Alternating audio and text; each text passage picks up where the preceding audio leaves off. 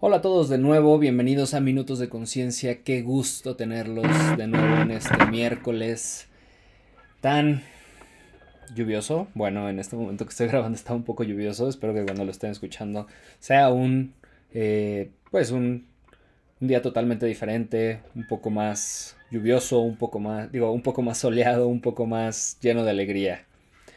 Hoy, justamente hoy vamos a platicar de algo muy, muy importante en donde normalmente nosotros eh, cruzamos esa pequeña línea y hablo de la aceptación versus el, el conformismo.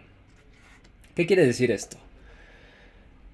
Normalmente nosotros creemos que las cosas no van a cambiar y tendemos a conformarnos. Lo que sí es una realidad es que hay cosas que podemos controlar y hay cosas que no podemos controlar. Creo que eso de antemano todos lo sabemos y lo tenemos muy claro cuál es la verdadera diferencia en esta situación es que ¿qué podemos hacer con aquello que no podemos controlar? Si ya estamos desde una postura totalmente protagonista, desde una postura totalmente eh, de responsabilidad, porque esa es la palabra, tenemos que observar las cosas y saber que cuando nosotros ya hicimos absolutamente todo lo que nos tocaba hacer, respecto a cualquier situación que tenemos que, o cualquier situación que se nos presenta en la vida, nosotros tenemos que empezar a aceptar que hay ciertas cosas que no van a cambiar. Pero no por eso nos vamos a conformar, ojo, porque justo ahí está la diferencia. Una cosa es decir, me voy a conformar ante lo que sucede y pues ni modo, como yo ya no puedo hacer nada, como ya hice todo lo que estaba bajo mi control, pues ya no puedo hacer absolutamente nada más, a decir, bueno, esta situación o esta parte que yo no puedo controlar, efectivamente tengo que aceptar que, las, que es así, que no va a cambiar. Pero, ¿qué sí puedo hacer desde mi control para yo poder transformar el resultado? Una cosa, si yo me conformo, es que estoy aceptando el resultado que va a suceder y probablemente ese resultado yo no lo quiero en mi vida. Y muy comúnmente suceden ese tipo de cosas. Pero otra cosa muy diferente es decir, ok, acepto que esta parte yo no la puedo transformar, pero ¿qué sí puedo hacer desde mi poder? Desde, desde mi control y desde esas ganas de satisfacer mi necesidad para conseguir el resultado. Probablemente el resultado no va a ser el mismo, porque ese factor que no controlas, pues bueno, ya movió absolutamente todas las cosas. Pero, ¿qué sí puedo hacer? ¿O qué, qué nuevo resultado puedo generar aceptando la situación y transformándola al mismo tiempo.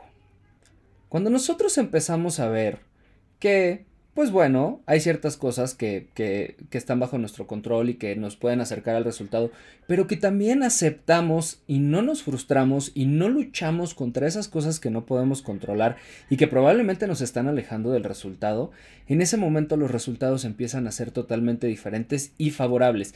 Pero lo más importante es que empiezas a sentir paz y satisfacción porque lo que está en ti y en tu poder lo estás haciendo.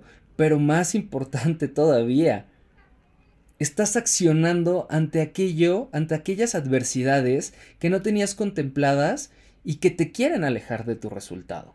La elección está en ti. Pero ten en cuenta muy, muy, muy bien esta parte de aceptar y conformarte. Porque te puedo asegurar que en la mayoría de las veces que tú estás buscando un resultado, cuando ya las cosas empiezan a poner complicadas, empiezan comentarios como de, bueno, pues lo intenté. Y eso es conformarte. Pero también haz consciente en todas las veces cuando dijiste, bueno, esto se está poniendo un poco complicado, estas cosas yo no las tenía contempladas, pero sí estoy haciendo cosas diferentes para poder mejorar mi resultado y para obtener eso que quiero en mi vida. Y yo te lo pongo en, exactamente un ejemplo bien padre que es la escuela. Una cosa es conformarte diciendo, bueno, pues nunca voy a terminar la escuela y pues ya ni modo, seré una persona sin estudios, no sé. Y no es juzgar absolutamente a nadie, es un ejemplo. U otra cosa es decir, bueno, le voy a echar ganas, probablemente ese profesor le caigo mal o desde mi interpretación yo le caigo mal, pero voy a hacer todo lo que esté en mí para poder generar el resultado que yo estoy buscando. Te voy a poner un ejemplo justamente hablando de este tema de la escuela. Cuando yo estudiaba, yo estudié en, una escuela donde había un profesor en el último semestre, ya a una semana justamente de mi graduación, que me dijo, de mí depende que tú no salgas de esta escuela, porque tú no tienes la capacidad profesional que esta escuela promete para el mercado. Y no puedo dejar que tú te gradúes de esta escuela así. En primer lugar, bueno, si nos metemos al hecho de los juicios y de lo que esa persona interpretaba de mi persona, pues bueno, es un tema muy aparte. Pero la realidad es que yo tenía una adversidad muy fuerte enfrente de mí que era o me conformo con que este sujeto no me va a, acreditar la materia por mucho esfuerzo que yo haga y vuelvo a repetirla el próximo semestre y entonces pues mi graduación y absolutamente todo lo que mis papás habían invertido para mi graduación pues se va a la basura o veo qué posibilidades tengo y qué puedo hacer diferente para mejorar el resultado, o sea, que si me gradúe. Y sucedió. Porque, pues, con todo respeto, le dije que esa era la percepción que él tenía y que lamentablemente eh, era muy triste tener este tipo de profesores que lejos de apoyar a, mejorar nuestro profesionalismo desde su perspectiva, que yo no lo tenía, nos ponían el pie. Entonces fui a hablar con medio mundo. La realidad es que la única alternativa que tuve fue haz un examen de último término. Odié esa alternativa, honestamente odié esa alternativa, pero la acepté porque el resultado que quería era graduarme. Eran dos alternativas muy claras, o repites la materia o haces tu examen de último término y ya, te olvidas del asunto. Bueno, podía conformarme con ambas dos, pero la realidad es que mejor acepté la situación en la que yo no podía controlar que le llamaran la atención a ese profesor, que lo amonestaran, no sé, cualquier una y mil cosas para hacer justicia desde mi visión. Pero la realidad es que acepté la situación y dije, no voy a estar luchando contra corriente y tampoco me voy a conformar con graduarme en el siguiente semestre solo porque a esta persona se le ocurre definir quién sí y quién no tiene profesionalismo. Por ende, acepté la situación y lo que hice fue actuar sobre la misma situación, que fue ponerme a estudiar para el examen. Gracias a Dios pasé el examen, me pude graduar, todo fue felicidad. Eh, pero bueno, la experiencia ahí está clara. Pude conformarme con lo que otras personas o aquello que yo no podía controlar iban a definir mi futuro o pude accionar de manera totalmente diferente con el fin de alcanzar el resultado que yo estaba buscando. Sentí satisfacción porque obviamente logré el resultado que era graduarme, pero eso no quiere decir que no sentí frustración por el hecho de que otra persona quería controlar o quería definir si yo era un buen profesionista o no. Aceptar la situación no quiere decir que siempre va a ser algo totalmente grandioso y lleno de felicidad.